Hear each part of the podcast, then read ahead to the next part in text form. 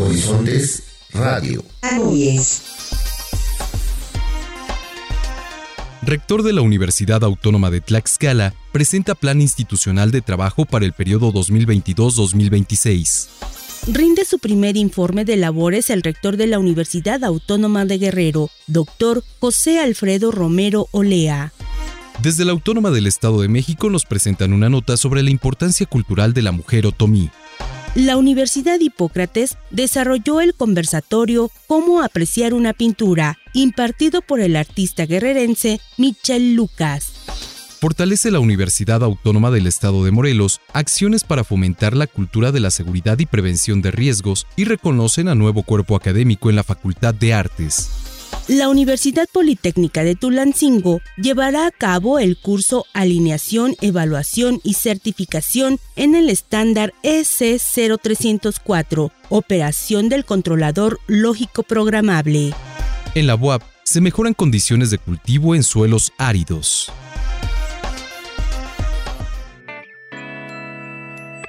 Horizontes Radio.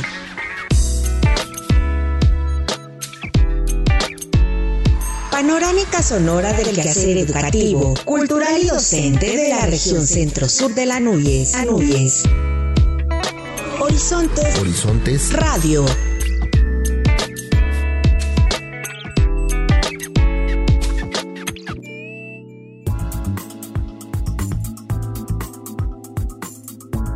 Arrancamos una nueva emisión de Horizontes Radio. Es un gusto saludarlos como cada semana. Mi nombre es Víctor Guarneros y antes de dar paso a la información de la región centro-sur de Anuyes, saludo con muchísimo gusto a mi compañera Araceli Pérez. Hola Víctor, te saludo como cada semana en este espacio que se transmite en las diferentes estaciones de radio de las instituciones que forman parte de esta agrupación con el propósito de compartir con ustedes el quehacer educativo que se efectúa en esta región centro-sur de Anuyes. Vamos a la información.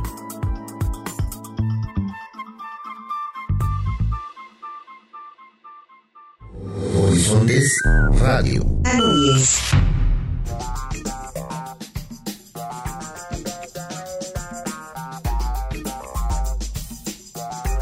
El rector de la Universidad Autónoma de Tlaxcala, doctor Serafín Ortiz Ortiz, presentó ante el Pleno del Honorable Consejo Universitario el Plan Institucional de Mejoramiento Acelerado, PIMA, para el periodo 2022-2026. Este documento, que engloba las acciones sustanciales que se desarrollarán durante este periodo de administración universitaria, establece principalmente el concepto de la transformación de la institución, el cual se enfocará concretamente a su marco organizacional y normativo. Otro de los cambios fundamentales que se planteó ante los consejeros universitarios durante esta sesión ordinaria es el tránsito de lo que anteriormente era el Plan de Desarrollo Institucional PDI, a esta nueva propuesta que representa la conceptualización del mejoramiento acelerado. El general de este plan hace referencia a los objetivos y ejes de transformación, tocando rubros como el impacto social del bienestar, una rectoría itinerante, infraestructura, el modelo humanista integrador basado en competencias, así como la pertinencia de las coordinaciones generales dentro de la estructura universitaria, entre otros. Cabe mencionar que dentro de la disposición del documento se tienen presentes las funciones sustantivas del alma mater de los tlaxcaltecas, tales como la docencia, la investigación, la extensión y difusión de la cultura, así como la autorrealización. Asimismo, cruzará las actividades de la comunidad universitaria y los ejes transversales, como el modelo educativo MIC, los derechos humanos, la sostenibilidad, la equidad de género, la biogenética y la inclusión entre los más sobresalientes. En esta misma sesión fueron electos y nombrados los coordinadores de división, coordinadores generales y directores de facultad.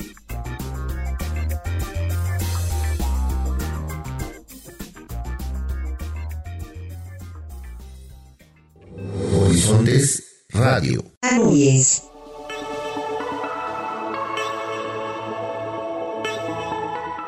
Le saludo con gusto y le comparto la siguiente información.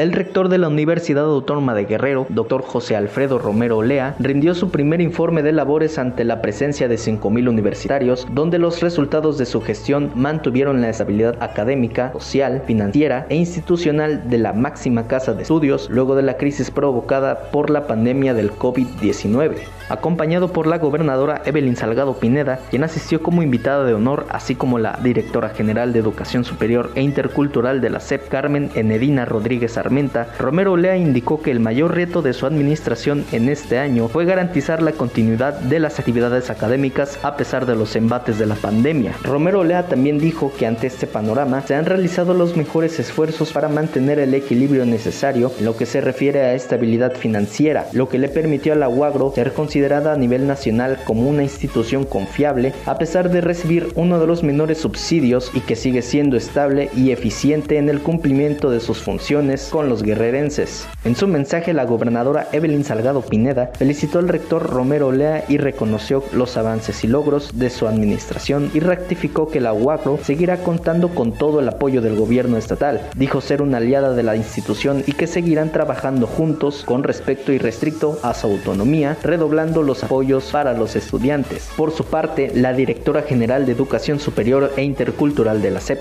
Carmen Enedina Rodríguez Armenta, enfatizó en los resultados impecables en materia de transparencia y rendición de cuentas y por lo que la UAGRO es una muestra a nivel nacional del buen trabajo que se puede realizar en conjunto. En el recuento del informe, el doctor José Alfredo Romero Lea destacó la creación de las extensiones de la Facultad de Derecho en los municipios de Tlapa, Iguala y Tecpan, así como la extensión de la licenciatura en Turismo que tendrá sede en Tasco del Arcón, ampliando la cobertura inicial del nivel superior. Este año y pese a la pandemia, 261 estudiantes realizaron movilidad nacional, 62.585 estudiantes del nivel superior y medio reciben una beca y fueron creadas tres nuevas licenciaturas en educación inicial y gestión de instituciones, la licenciatura en tecnologías emergentes y la licenciatura en derechos humanos. Con Romero Lea se incrementó el número de investigadores en el Sistema Nacional de investigadores SNI de 211 en 2021 a 253 en 2022 e ingresaron 45 estudiantes indígenas becadas gracias al programa de incorporación de mujeres indígenas para el fortalecimiento regional que facilitó su acceso a un posgrado acreditado. También este año, 189 estudiantes de nivel medio y superior realizaron estancias de investigación en universidades del país y el extranjero y se incrementó a 494 profesores con reconocimiento perfil deseable vigente.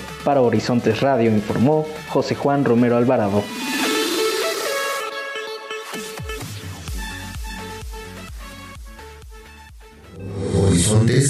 Radio. Conoce, disfruta, llénate de cultura. Se develó en Temuaya la escultura Nana Impe o la Tejedora como un homenaje a la mujer otomí, trabajadora y fuerte. La imagen es de una mujer que porta su herramienta de trabajo, que es un telar amarrado a su cintura, el cual, del otro lado, es sostenido por un maguey, siendo este último una representación de los hombres otomís aguerridos y valientes. Esta pieza busca inmortalizar la esencia de la etnia y ser un reconocimiento a las mujeres en general, la escultora Gabriela Ponacelli, hija de Ricardo Ponacelli, expresó que tras 20 años de trabajar con su padre y haber creado las estatuas de Josefa Ortiz de Domínguez, Gertrudis Bocanegra y Carmen Cerdán, que se ubican en Paseo de la Reforma, es un honor que la tejedora sea su primera pieza monumental y para lograrla hizo un amplio trabajo de campo.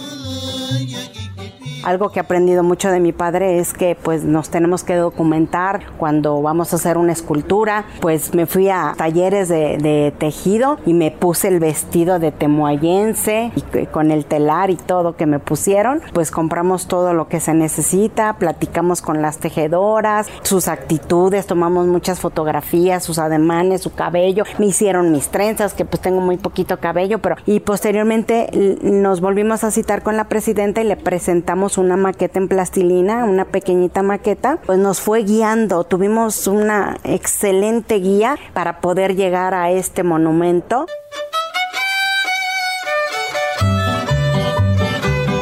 La escultora aseguró que esta experiencia le permitió conocer más a las mujeres tejedoras, que para ellas son valiosas y se esfuerzan en su labor, pero además darse cuenta que este monumento también es una forma de que las mujeres otomís se sientan orgullosas de sus raíces, empezando por su vestimenta, de la cual les hizo saber su valor. Pues es una mujer muy valiente, muy trabajadora. Fue una experiencia maravillosa porque detecté que ellas como que querían ocultar su vestuario y yo al contrario les dije que, que era una maravilla y yo, yo para mí era un gran honor este ponerme el vestuario, ¿no? Que hasta yo hasta íbamos a hacer un intercambio de ropa porque le dije, "No, pues yo quedaría por poderme vestir así." En verdad, o sea, esto lo valoro. Las mujeres este tenían como un poco de se cohibían para, para que les tomara fotos y todo y les hice de saber el valor que tienen el que ellas mismas se vistan con ese traje tan hermoso, ¿no?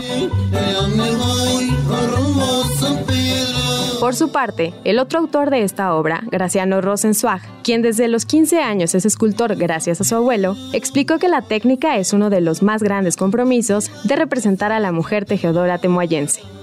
Se debe cuidar la complexión y la posición adecuada desde la pequeña maqueta de plastilina con todos los detalles necesarios de la vestimenta, en particular para esta pieza, el chincuete que es la falda, el saco, el fondo, la faja y el encaje tuvimos que ver que su complexión fuera la adecuada, que la posición fuera la adecuada. Todos esos detalles, porque en la maqueta podemos muy fácil eh, mover la cabeza, subirla, bajarla, los brazos más arriba, más abajo. Ya en, este, en grande, si no nos gusta el cuello y la cabeza la queremos mover, se vuelve muy complicado. Una vez que la maqueta está resuelta en plastilina, se saca un molde y se saca un positivo de resina. Le sacamos las cerchas, las escaneamos en una computadora y las imprimimos en un plotter. Las pegamos sobre un MDF, lo cortamos con una sierra caladora y lo armamos con unos ejes de láser, un eje X y un eje Y. Sobre eso van todos los niveles y eso nos da la forma de la escultura. Después de la forma hay que pasar a la definición y el detalle. Equipo de cinco personas, en dos meses y medio, Gabriela Ponzanelli y Graciano Rosenzweig lograron hacer este monumento que mide 2 metros con 80 centímetros de alto, para el cual utilizaron aproximadamente una tonelada de bronce. Identificada como muchas de las mujeres que radican en Temuaya, el municipio con mayor presencia otomí, la alcaldesa Nelly Rivera Sánchez señaló que esta gran escultura es un homenaje a las mujeres otomís que busca conservar sus raíces. Ubicada en el centro del municipio, la escultura de Nana Impe o la tejedora está acompañada de una placa conmemorativa que inscribe como símbolo de gratitud a las mujeres, en especial a las de nuestro pueblo otomí, y en reconocimiento a los hombres guerreros y trabajadores representados en esta obra a través del maguey. Desde la Universidad Autónoma del Estado de México, Ana Gabriela Granados.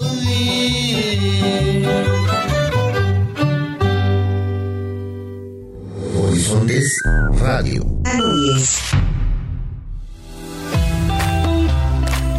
Hola amigos de Horizonte Radio, les saluda con mucho gusto desde la Universidad Hipócrates de Acapulco, Marieli Raday. Les comparto que en el marco de los Viernes Culturales de la Biblioteca de la Universidad Hipócrates se realizó el conversatorio Cómo apreciar una pintura desarrollada por el artista plástico y muralista guerrerense Michel Lucas. Durante la charla, Mitchell compartió con los asistentes que la observación y la evaluación son solo algunos de los elementos que propician el gusto por alguna obra artística. El muralista guerrerense agregó que toda obra tiene un fondo para analizarse y darle el contexto adecuado. Además compartió que el trazo, los colores y las formas son solo algunos de los factores que influyen durante el proceso. De la misma forma, el artista plástico señaló que la composición es importante porque interviene en la percepción de la obra. Es lo que hace que una pieza sea llamativa, dinámica, tranquila y relajante. Al término del conversatorio, se desarrolló una sección de preguntas y respuestas por parte del público. Posteriormente, el maestro Juan Ramón Nieto Quesada, vicerrector académico de nuestra casa de estudios, agradeció la presencia del joven artista plástico y realizó la entrega del reconocimiento de participación a Michel Lucas. Michel Lucas es un artista plástico y muralista originario de Mochitlán, Guerrero. Dentro de su trayectoria ha experimentado con diversos materiales, así como las técnicas tradicionales, defendiendo el proceso creativo como elemento fundamental en la producción, mezclando lo figurativo y lo abstracto, inspirado en la naturaleza de los acontecimientos y sus resultados. Asimismo, su obra plástica refleja tradiciones culturales y propuestas visuales en temas sociales. Desde la Universidad Hipócrates informó Mariel Raday. Producción David Diego.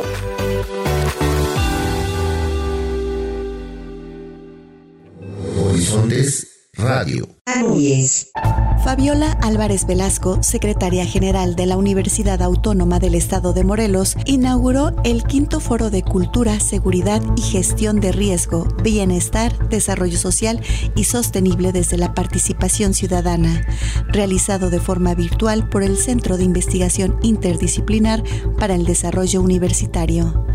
La secretaria general destacó en su mensaje que la UAM trabaja para fortalecer las acciones que permitan tener una institución pública segura, libre de riesgos y violencia, un espacio donde se promueva el cuidado de toda aquella persona que conforma la gran comunidad universitaria y la sociedad en general.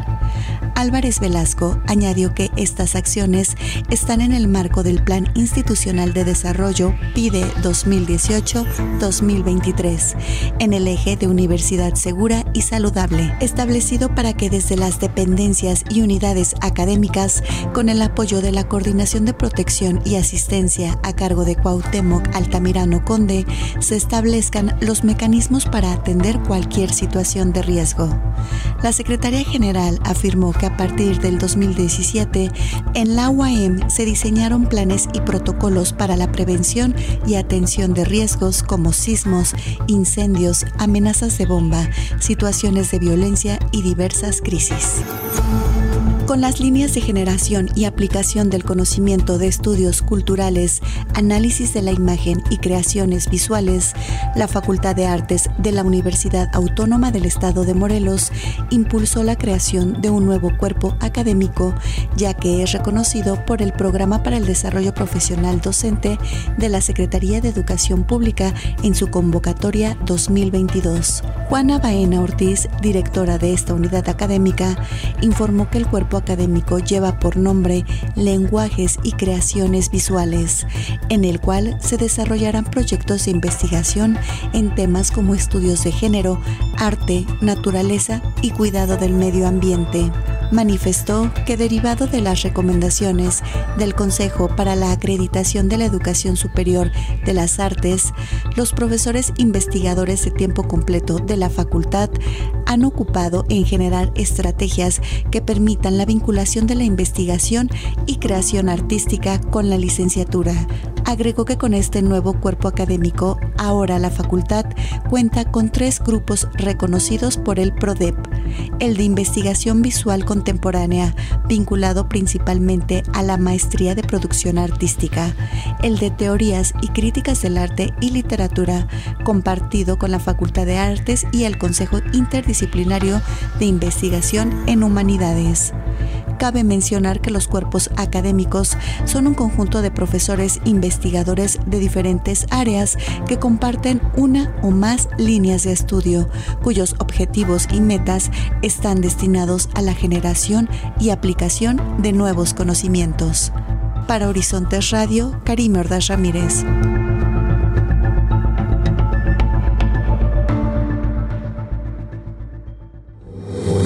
Horizontes Radio.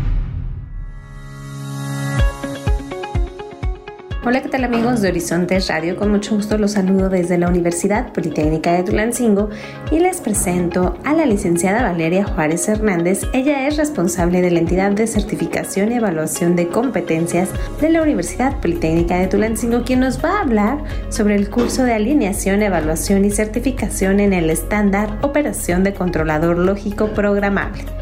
Bienvenida Valeria y por favor para iniciar con esta entrevista díganos qué es el conocer. Hola licenciada Paula, muchas gracias. Pues aquí con el gusto de saludarle y agradeciendo el espacio y con mucho gusto compartirles la información acerca de este primer proceso que está aperturando la entidad de certificación en el estándar 304, operación del controlador lógico programable. Bueno, pues el conocer es el Consejo Nacional de Normalización y Certificación de Competencias Laborales.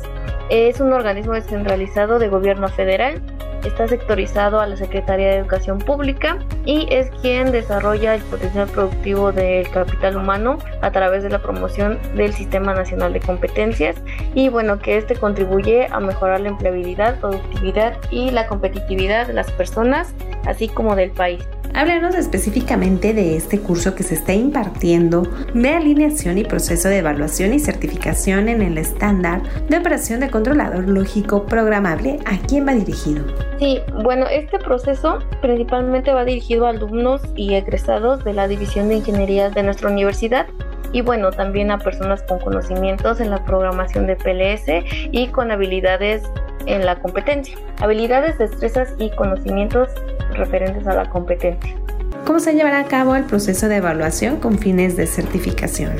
Bueno, primero se va a iniciar con la aplicación de un examen diagnóstico donde se medirán los conocimientos, habilidades y destrezas del participante. Posteriormente se va a iniciar con el curso de alineación, el cual tiene una duración de 20 horas. En este caso y para este, dados los requerimientos de este estándar, pues se van a llevar a cabo de la siguiente forma. 8 horas van a ser de manera virtual y 12 horas de manera presencial. Eh, una vez concluido este curso, pues a cada participante se le va a asignar un evaluador, quien va a ser el responsable de llevar todo el proceso de evaluación y quien va a determinar si el candidato es competente o no para certificarse en el estándar. Posteriormente, una vez que este evaluador dictamina su juicio de competencia, pues se va a dictaminar la procedencia de su certificado y este se le va a entregar de manera digital al participante en un plazo no mayor a 30 días hábiles. María, para poder certificarse en este estándar, ¿existen fechas de inscripción? Sí, claro, eh, las fechas de inscripción son del 28 de septiembre al 11 de octubre del presente año. ¿Cuáles son los requisitos, la fecha de evaluación diagnóstica virtual y el costo con beca? Bueno, para todos los interesados a participar en este primer proceso, deben de enviar copia de su identificación oficial, CURP, en formato PDF y un número telefónico al siguiente correo, que es en todas minúsculas ssc.conocer.upt.edu.mx. Las fechas son las siguientes. Para la aplicación eh, del examen diagnóstico va a ser el día 12 de octubre. El curso de alineación eh, son las siguientes fechas. Virtualmente se llevará a cabo el 13, 14, 20 y 21 de octubre en un horario de 6 de la tarde a 8 de la noche. Y el curso presencial van a ser dos sábados, el sábado 15 y 22 de octubre en un horario de 8 a 2 de la tarde. Los participantes pues solamente pagarán la cantidad de 477 pesos. Agradecemos como siempre la información que nos proporciona la licenciada Valeria Juárez Hernández, responsable de la entidad de certificación y evaluación de competencias de la Universidad Politécnica de Tulancingo, quien nos habló del curso de alineación, evaluación y certificación en el estándar Operación del Controlador Lógico Programable. Para Horizontes Radio, informó Paola Rosas.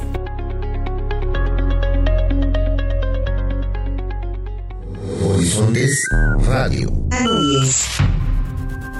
La Benemérita Universidad Autónoma de Puebla presenta. El suelo de la localidad de San Pedro Zacachimalpa, Junta Auxiliar de la ciudad de Puebla, es ácido y tiene poca materia orgánica, lo cual ocasiona que la actividad agrícola disminuya. Además, la falta de cobertura vegetal propicia la erosión y pérdida de la superficie terrestre.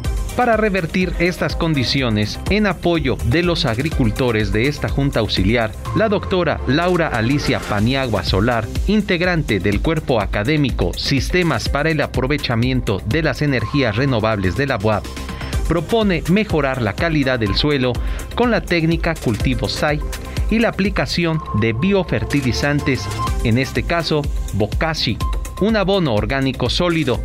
La técnica SAI, una práctica agrícola utilizada en lugares áridos, consiste en hacer una cuadratura en el terreno a sembrar para cavar fosas y recoger agua de lluvia así también concentrar biofertilizantes para proporcionar nutrientes a la planta, explicó la investigadora adscrita a la Facultad de Ciencias de la Electrónica. La académica expuso que las bioremediaciones son lentas. El hecho de que hayamos sembrado con esta técnica no significa que el suelo se recuperará pronto. El tiempo estimado de recuperación es de 2.5 años, de acuerdo con su nivel de degradación. Es poco a poco y con la rotación de cultivos. Para Horizontes Radio, Jorge Márquez. Horizontes Radio.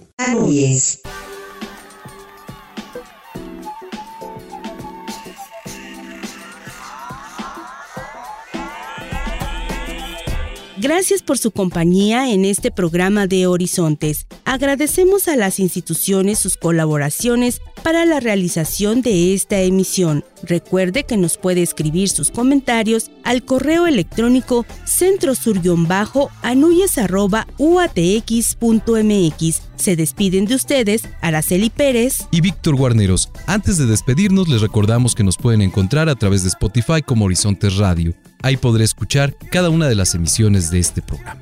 Nos saludamos la próxima semana. Hasta entonces.